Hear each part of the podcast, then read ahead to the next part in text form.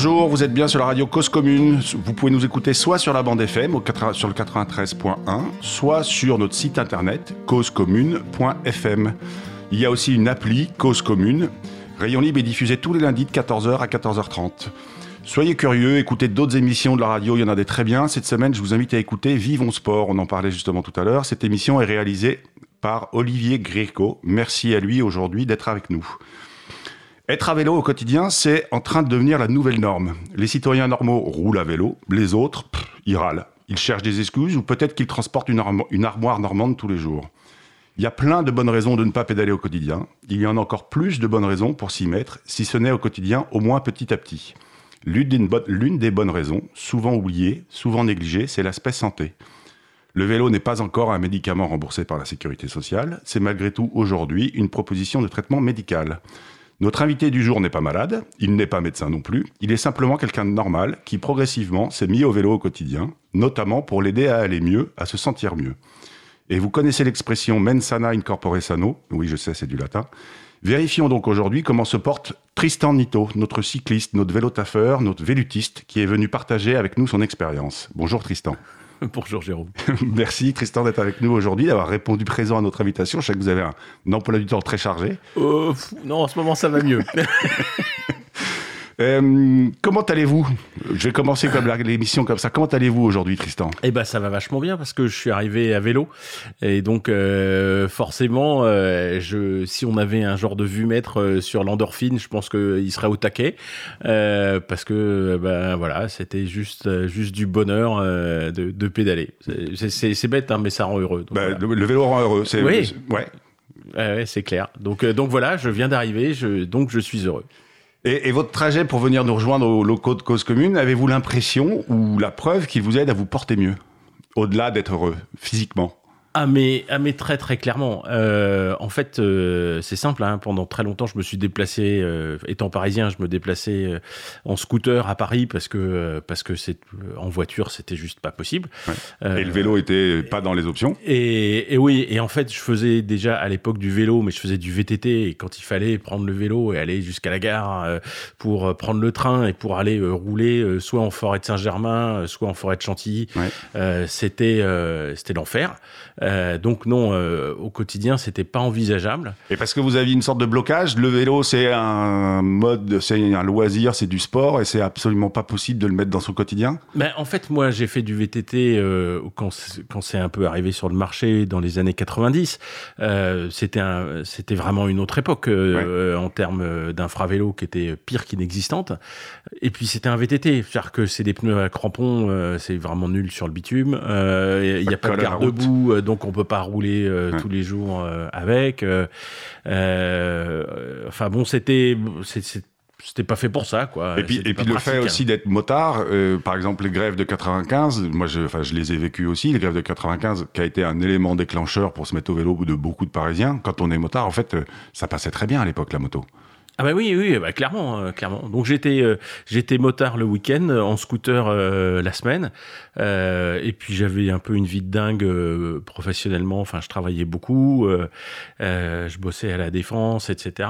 Et donc le, scooter, c'était vachement pratique, et je me rendais compte que je me garais en bas du bureau et je me garais en bas de chez moi et je faisais euh, 10 et puis, mètres. je je faisais 10 mètres le matin, 10 mètres le soir euh, et euh, et puis j'étais assis euh, en tant qu'informaticien sur sur un fauteuil toute la journée et bah, au niveau de ma, ma balance ça se passait pas super bien.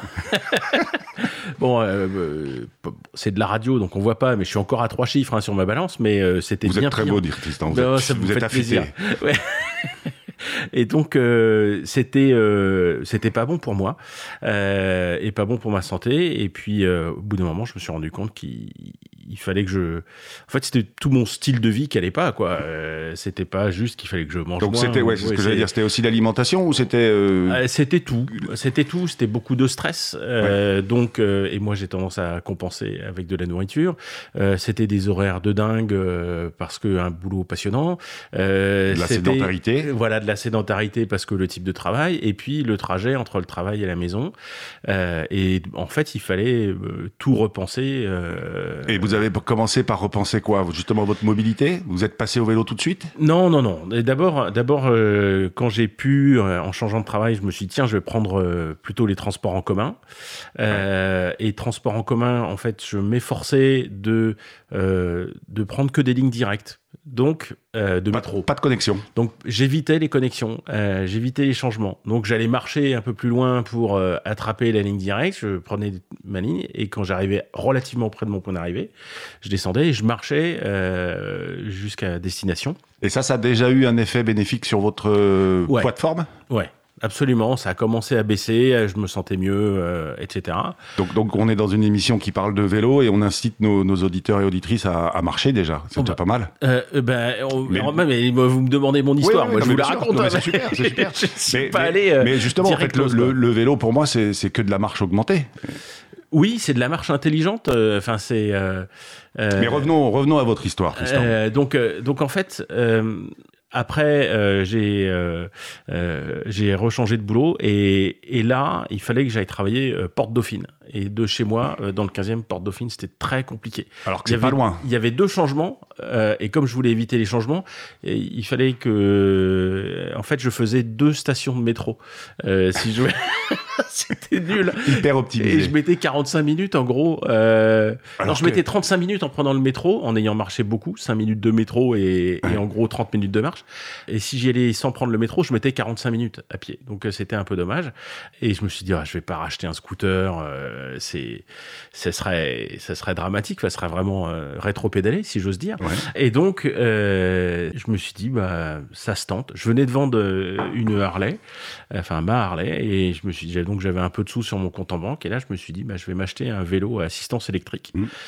Euh, parce que bah, en fait le bureau il est en haut de la colline de Chaillot quoi. Donc euh, celle du Trocadéro pour ceux qui voient pas Paris. Enfin bon donc il y, a un petit raidillon un peu un peu sévère. Euh, et puis de toute façon je bah, je transpire et, tout ça. Et puis bah, parfois il faut que j'aille à des rendez-vous en costume. Et, puis donc le, le, vélo électrique est une évidence. Vous qui faites du vélo le week-end en VTT etc vous vous dites en fait, dans mon style de vie, c'est une évidence qu'il me faut un vélo électrique. Bah, à ce moment-là, la marche, enfin passer de rien à un vélo euh, sec, enfin ou musculaire, euh, la marche me paraissait trop haute, enfin si j'ose dire, euh, et le vélo électrique me paraissait être une solution plus facile au quotidien pour éviter la transpiration, pour être compatible avec le costume, etc. Alors que le vélo musculaire, c'était intimidant. Enfin, je veux dire, je vais jamais y arriver. Je vais acheter un vélo dont je vais pas me servir. Je voulais pas me tromper en fait. Ouais, ouais mais c'est hyper, mais c'est hyper intéressant parce que le, le alors, il y a, Isabelle va nous en parler dans sa chronique, mais il y a un vrai sujet sur euh, une, sorte de culpabilité de prendre un vélo à assistance électrique, alors qu'en fait, euh, bah, ça enlève beaucoup de charge mentale, tout simplement, quoi. Oui, oui, oui. Euh, ouais, on, en parlera tout à l'heure euh, avec Abel et sur, ces sujets. Mais j'ai plein d'idées sur la. je, connais un peu le personnage, donc je pense que je sais ce qu'il va dire. Euh, mais Ouais, pour moi, c'est, je, je, me positionne à l'époque. Euh, le, le, VAE, l'assistance électrique, euh, c'est, ça fait que ça rend les choses moins intimidantes. Ouais. Euh, et, et, donc, bah, je suis allé pendant euh, deux ans euh, de, sur ce job, je suis allé bosser en, en, VAE. J'allais à mes rendez-vous en VAE, sauf quand il fallait aller en rendez-vous avec des collègues dans Paris. On avait fait en particulier pas mal de rendez-vous au Sénat, à l'Assemblée nationale. Et c'était l'horreur. Ah non, mais on prend ma bagnole. Oh non, ah non, pas la voiture. Pas la bagnole. On prend un taxi mais putain, faut, faut être con pour rouler en diesel, quoi. La ville, on n'a pas, la ville a pas besoin d'un diesel de plus avec nous dedans, quoi. Euh, mais bon, eux, ils étaient venus en bagnole et donc il fallait y aller en bagnole, quoi. Euh, mais si vous étiez allé, si vous étiez allé à vélo, vous seriez parti une demi-heure après et arrivé en même temps. Ah, mais à chaque fois, j'arrivais avant eux. À chaque fois, moi j'ai des souvenirs de euh, de, de rendez-vous où j'arrive, je suis un quart d'heure en avance. Euh, euh, et, et, mon patron arrive avec une demi-heure de retard, mais tendu comme une corde à piano parce qu'il a mis 25 minutes à se garer. Il a les dents serrées comme ça. Il a envie d'étrangler le mec à qui il voulait pas demander un service. Voilà, mais genre quoi, ouais. Euh, des gens avec qui où, normalement on essaye d'avoir des rapports courtois, tu vois. et, juste parce que il avait pris la voiture, il était resté bloqué dans les bouchons. Et moi, au contraire, j'avais eu euh, ce qui est encore plus agaçant. mon shoot d'endorphine. ce qui est encore plus agaçant de voir son collègue ou son, son, son N-1 être frais comme un gardon. Exactement, avec le sourire et, tout. Et donc, voilà, c'est, je regrette. Alors, on, va, on va laisser la parole à Abel qui se porte lui comme un charme, même s'il préfère rester prudent compte tenu de la situation sanitaire, il n'a pas succombé aux sirènes du vélo électrique et de mon point de vue c'est ni bien ni mal. Cessons comme on dit de juger ou de tenter de mettre une compétition à celui qui est le plus cohérent dans sa démarche. En tout cas, Abel Guggenheim va nous parler justement de bah, de l'évolution du vélo au Vélib, du Vélib au VAE, et comment est-ce qu'on, quand même, quelque part, on se fait influencer. Abel, la parole est à toi. Avant 2007, les médias parlaient très peu de vélo. Et puis est venu le Vélib. Il faut préciser que ce système de location de vélos en libre service existait à Lyon, sous le nom de Vélov depuis deux ans, mais que son lancement à Paris en juillet 2007 a été accompagné d'une vigoureuse campagne de presse.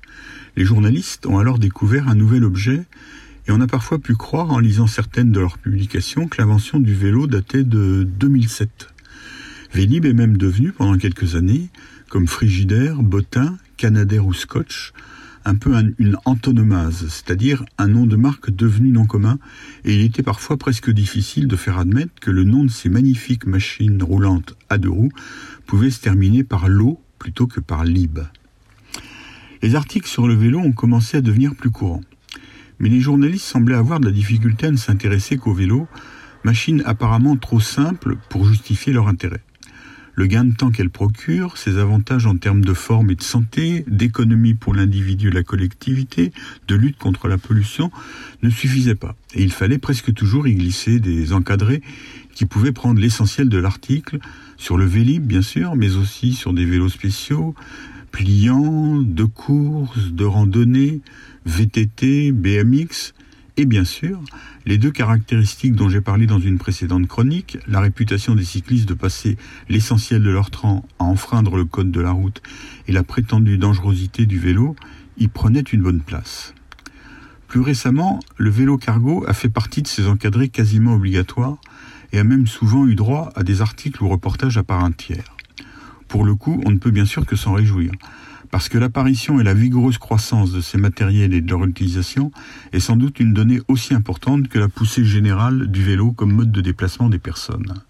Elle donne du plomb dans l'aile à l'un des arguments traditionnels des cyclistophobes, le caractère prétendument indispensable de l'utilisation de véhicules motorisés pour le transport des enfants, la livraison de marchandises, le déplacement de différentes professions dont les artisans et les fournisseurs de services y compris le plombier, métier qui nécessiterait obligatoirement l'usage d'une camionnette, ou la fameuse armoire normande, objet de clin d'œil appuyé dans la cyclosphère sur Twitter. Le regroupement de divers professionnels utilisant le vélo au sein des boîtes à vélo, dont précisément plombiers et déménageurs, va continuer à ruiner cette argumentation, comme diverses initiatives récentes dont les vélos cargo spécialement conçus pour les médecins urgentistes, profession elle aussi souvent présentée comme obligatoirement motorisée. C'est maintenant le vélo à assistance électrique, VAE, qui a envahi les colonnes des journaux et les reportages des chaînes d'infos, souvent d'ailleurs sous le terme simplifié et inexact de vélo électrique. Comme il y a 13 ans pour Vélib, il semble parfois difficile d'expliquer qu'il existe des vélos sans assistance électrique et que ce sont des objets au moins aussi utiles et dignes d'intérêt que les VAE. Le VAE semble même souvent devenu la norme, et il est parfois nécessaire, pour parler d'un vélo, de préciser vélo simple, vélo normal, vélo classique, vélo musculaire, vélo sans assistance. Un peu par provocation, il m'arrive parfois de préciser que mon vélo est un VPEM, vélo à propulsion exclusivement musculaire. Je précise que je ne fais pas partie de la secte des anti-VAE, qui voue hégémonie ce vélo anti-écologique, VAE, mais que je ne suis pas non plus un adorateur du VAE, comme celles et ceux qui affirment que le VAE est un vélo. Je n'ai rien contre le fait qu'il soit assimilé réglementairement au vélo, s'il respecte bien les limites de vitesse et de puissance fixées par les instances européennes, mais un vélo, sa caractéristique principale à mes yeux, c'est son caractère entièrement mécanique. Je sais bien qu'on parle aussi de trottinette électrique, ou, pour sortir du domaine, qu'on appelle choucroute de la mer ou cassoulet végétarien des plats sans larni saucisse, et couscous certains plats où la semoule a été remplacée par un autre légume. Lorsqu'il a commencé à se développer en France, j'avais suggéré qu'on le nomme 2RFM, deux roues faiblement motorisées. Aujourd'hui, apparemment à cause du fait que la voiture électrique soit généralement considérée comme un mieux par rapport aux autres voitures, le VAE semble être devenu un objet plus noble que le vélo. Vélib s'est par exemple récemment vanté d'avoir augmenté le pourcentage de VAE dans sa flotte. Le vélo serait ainsi un objet ancien, ancêtre de l'objet moderne VAE, comme le Minitel pour l'ordinateur, le clavecin pour le piano, le mammouth pour l'éléphant. Et pourtant, même si le nombre de VAE a effectivement augmenté aujourd'hui, il reste très largement minoritaire par rapport au vélo. Mais de nombreuses personnes se laissent sans doute piéger par ce raz-de-marée médiatique. La publicité qui lui est faite, souvent sur des thèmes anti-vélo comme N'arrivez pas en sueur au bureau ou Je ne suis pas sportif, je roule en VAE, sont des slogans que j'ai récemment entendus. Cette publicité incite certainement des personnes pour lesquelles un simple vélo serait un meilleur choix à faire l'acquisition d'un VAE dont ils s'aperçoivent par la suite que les avantages réels pour gravir des côtes ou effectuer des trajets plus longs sont inférieurs aux inconvénients, en particulier en termes de poids et de plaisir. De même qu'il y a quelques années, la terminaison Lib semblait avoir pris le pas sur la terminaison Low, il semble devenu presque obligatoire de placer l'objectif électrique juste après le mot vélo. Personnellement, je souhaite que ces deux véhicules suivent des trajectoires spécifiques, chacun avec ses avantages et ses inconvénients. Jérôme Tristan, je vous rends le micro. Merci beaucoup Abel pour cette intervention. Alors justement, je suis avec euh, Tristan Nito, euh, qui est euh, bah, qui, nous raconte son expérience et son, passage au vélo à assistance électrique dans son quotidien. J'ai envie de réagir sur la, chronique d'Abel qui nous parle de, l'évolution du Vélib, enfin du vélo, du Vélib, du VAE, etc. Qui explique aussi quand même que bah, le VAE c'est pas c'est pas un must ou, en tout cas c'est pas indispensable. Est-ce que après euh, le VAE, c'est pas aussi l'arrivée du vélo connecté qui va être l'étape suivante? Qu'est-ce que vous en pensez, Tristan? Alors, je vais répondre à côté aussi. Ça... Ouais. si ça vous dérange on Est libre, je voudrais, on est libre. revenir. Super. Je, je, la garde pour après. Sur, ce que ce que vient de dire Abel. Euh, il y a quelque chose qui est important. Euh, fondamentalement, je suis d'accord avec Abel sur la, beauté du vélo, c'est sa simplicité mécanique. Et, et ça, euh, c'est quelque chose qu'on perd avec le VAE. Et donc, enfin, il faut être conscient qu'on perd de cette simplicité, de cette facilité de maintenance, euh, de, de, cette empreinte carbone euh, de, pour le construire et le faire fonctionner. Euh, et, et, donc, je chéris le vélo mécanique, en fait, mais je jette pas non plus le VAE aux orties, déjà, parce que j'ai pris le mien pour venir aujourd'hui parce que, comme on dit en anglais, le VAE, c'est une gateway drug, c'est une, une, drogue d'accès à quelque au vélo musculaire. Je, maintenant, je suis aussi revenu au vélo musculaire. Je, je, suis parti en vacances euh, plusieurs fois en vélo avec ma famille, en vélo musculaire, euh, et je l'aurais jamais fait si j'avais pas fait ce passage par le VAE. Ouais. Euh, et donc, euh, donc c'est bien. En fait, le VAE, c'est bien en bonne, en bonne partie parce que ça permet le retour au vélo mécanique de beaucoup de gens. Et même si les gens restent au VAE, c'est très bien parce que ça fait quand même une bagnole de moins quoi. Ça fait, exactement. Et puis ça fait aussi plus, euh, enfin en aspect sécuritaire ou en aspect communauté, plus il y a de vélos dans les rues de France ou dans les rues des villes, euh, ça contribue à de critical mass. Oui, bien sûr. Donc euh, donc je, je voilà, j'ai une position subtile. J'aime le VAE. mais vous êtes quelqu'un de subtil, Tristan. je sais pas, mais j'essaye. mais je vais quand même revenir à ma question euh, d'avant, si vous voulez bien y répondre. Après, vous êtes comme vous voulez, mais le, vélo connecté, justement. Alors vous, vous êtes euh, quand même un spécialiste d'internet. Vous êtes, euh, bah, vous avez quand même écrit un livre qui s'appelle Surveillance, les libertés, les, les pardon, les libertés au défi du numérique, comprendre et agir. Donc c'est un livre qui était paru en 2016 aux éditions CNF Heads. Euh, la semaine dernière aussi, nous recevions Grégory Vermèche, qui est le country manager France et Espagne de Strava.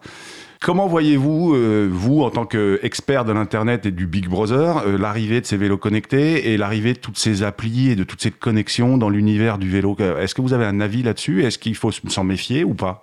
Alors l'avis il va être il va être subtil, c'est-à-dire que je vais essayer. il n'est pas contrasté. C'est-à-dire moi je suis un fan de l'internet, mais Aujourd'hui, je pense qu'on a tendance à confondre innovation et progrès. C'est-à-dire que oui, on peut faire des, vélos connectés, c'est nouveau, Mais la vraie question, est-ce que c'est un progrès? Enfin, est-ce que fondamentalement, c'est mieux? Alors, il y a des gens pour qui ça va être un progrès. Enfin, moi, ça peut être un gateway ou je sais pas comment vous l'aviez dit tout à l'heure. Euh, ou gateway drug, euh, oui, mais non. Enfin, peut-être, mais là, on, revient sur la beauté euh, de la simplicité du vélo. Et là, on s'en éloigne encore un peu plus avec le vélo connecté. Le vélo électrique, c'est déjà plus tout à fait un vélo. Enfin, c'est un vélo augmenté, mais là, c'est un vélo électrique connecté euh, avec des applis. Moi, j'ai ouvert un compte Strava pour voir, mais ça ne m'attire pas du tout, quoi. Euh, parce que je suis pas dans un esprit de compétition. J'ai cette dimension sociale de je vais me comparer sur un segment.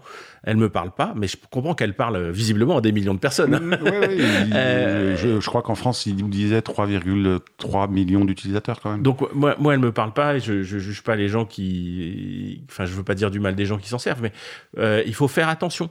Uh. C'est pas parce que c'est nouveau que c'est un progrès. Moi, je pense qu'aujourd'hui, on est dans. Euh, enfin, je suis, quelqu'un qui est extrêmement préoccupé par le, le changement climatique et l'empreinte carbone, euh, parce que je vois bien que bah, il n'y a pas de planète B, comme on dit, euh, et que donc, en fait, il faut qu'on soit frugaux dans notre consommation. Et je pense que le vélo électrique connecté, il va pas dans le sens de la frugalité, alors que le vélo musculaire, lui, clairement, c'est le panthéon de, enfin, c'est l'incarnation le prototype. Euh, je sais à, pas moi, d'être un peu plus subtil dans ce cas-là. Euh, si ce vélo connecté qui reprend des codes de, de, des codes que de quelqu'un qui se retrouve assis au volant de sa voiture et se dit ah bah je connais cet univers, ça va me donner envie de me mettre sur un vélo connecté et électrique. Est-ce que finalement c'est pas mal? Oui, oui, oui, mais je là, là je rejoindrai Abel quoi. C'est-à-dire qu'il y a un moment, faut arrêter de se tripoter euh, en disant ah, c'est super, il est connecté, hein, ah, c'est trop bien. Euh, bah si c'est ce qui vous fait kiffer, d'accord, mais vous euh, faites hyper bien la blogueuse. je, en fait, je suis blogueuse mode dans mes, le soir. donc voilà, je passe ma vie sur Instagram. bref, non, c'est pas ce que je voulais dire. non, non, mais on parle de, de, soyons sérieux deux minutes. On parle de planète B, de d'écologie, et justement aussi vous quand on préparait l'émission vous me parliez d'une certaine prise de conscience de prise de conscience écologique. Alors, est-ce que si je dis que le fait que le vélo soit entré dans votre quotidien euh, vous a fait rentrer dans une sorte de cercle vertueux, c'est vrai ou pas? Alors, c'est pas vrai, c'est dans l'autre sens en fait. Euh, c'est-à-dire, en fait, moi, j'ai vraiment eu euh, un électrochoc écologique, quoi. La démission de Nicolas Hulot, ça m'a, ça m'a vraiment rouvert les yeux. Je pense qu'ils avaient tendance à se fermer. Euh, et, et, donc, je me suis dit, je vais pas reprendre un scooter parce que c'est pas bon pour moi, mais aussi parce que euh, un, un, véhicule thermique de plus dans Paris, c'est euh, c'est vraiment une aberration. C'est vraiment aller contre le sens de l'histoire. Mais, vous n'êtes pas contre la voiture pour partir en vacances ou pour la voiture a aussi son utilité. Vous avez vendu vos voitures? Non, mais on a, on a. Euh, moi, j'ai pas de voiture. Ma femme en a une euh, et on s'en sert pas. C'est une Fiat 500 euh, qui a 11 ans. Et bon, euh, voilà, elle reste, elle reste au garage. Quand vous, partez en vacances, vous partez soit en moto on part, on soit, non, non, on part, on peut partir en voiture, mais en fait, elle fait très peu de kilomètres, quoi. Et puis c'est, en fait, l'idée, c'est pas tellement de, de, de, jeter aux orties non plus la voiture, c'est de s'en servir un peu moins et de, de, proposer des solutions et bah, qui existent. Oui, oui, mais moi, j'habite en ville. Quand j'avais un job, j'allais bosser en ville. Euh, en attendant que je retrouve un job, euh, je vais, j'utilise toujours mon vélo parce que ah, ça n'a aucun sens de prendre la voiture. Et alors pour revenir sur cette prise de conscience écologique, est-ce que vous avez aussi, euh, alors c'est la démission de Nicolas Hulot qui vous fait ouvrir les yeux. est-ce qu'il y a d'autres choses que vous faites dans votre quotidien ou d'autres changements? Alors, on parlait aussi de santé au début. par exemple, votre alimentation a changé aussi? Oui, oui. Alors, bah, déjà, je fais plus attention à ce que je mange, euh, historiquement pour pour des raisons de, santé, euh, mais aussi avec Nicolas Hulot. En fait, je me, avec la sa démission, je me suis dit qu'est-ce que je peux faire au quotidien pour changer les choses et réduire mon empreinte carbone? J'ai fait le tour et donc euh, moins prendre la voiture, prendre le vélo à la place. Je prends plus l'avion pour partir en vacances depuis deux ans et j'ai arrêté de manger du bœuf. D'accord. Euh, et je mange bio, euh, local, euh, dès, dès, que je peux, quoi. et j'essaye de ne pas utiliser de récipients en plastique, enfin, de jetables. Donc il y a une vraie, ouais, il y, a un vrai processus chez vous de Oui, oui, oui, mais c'est une question de cohérence en fait. Dès lors que je prends conscience d'un truc, j'essaye de faire ce que je peux à, mon échelle individuellement et puis je travaille sur un projet et, sur, ouais. sur qui, qui, vise à toucher plus de monde mais là on peut pas en parler et, si en fait votre, votre, parcours est assez moi je trouve que c'est hyper intéressant de quelqu'un qui vient de la, de la moto notamment parce qu'on entend beaucoup les, les politiques parler de bah, de mettre les automobilistes sur un vélo. Je suis assez, moi, persuadé qu'il faut d'abord euh, tenter de mettre les motards sur des vélos parce qu'on a, on, on, a les mêmes, euh, la même appréhension de la ville, on a la même, euh, la même relation aussi à la météo. si vous deviez, je sais pas, donner un ou deux conseils ou à quelqu'un qui nous écoute, qui est sur sa moto ou qui, qui, qui est convaincu que le moto ou la, la moto ou le scooter, c'est vraiment ce qu'il y a de mieux, qu'est-ce que vous, qu'est-ce que vous leur diriez à ces gens-là? Bah, essayez de prendre un Véligo. Euh, si, si, vous avez euh, moins de 10 km, euh, à faire comme trajet aller, euh, essayez de, de, vous, de, vous, inscrire pour prendre un Véligo. Donc, c'est location de six mois de, de, vélo par la région Île-de-France. Et vous verrez bien. En fait, vous allez voir. Euh, alors, évidemment, mais il y a des contraintes, mais qu'on connaît déjà, effectivement, à moto. Et euh, vous allez y prendre goût et vous allez voir que en termes de forme physique, c'est tellement mieux.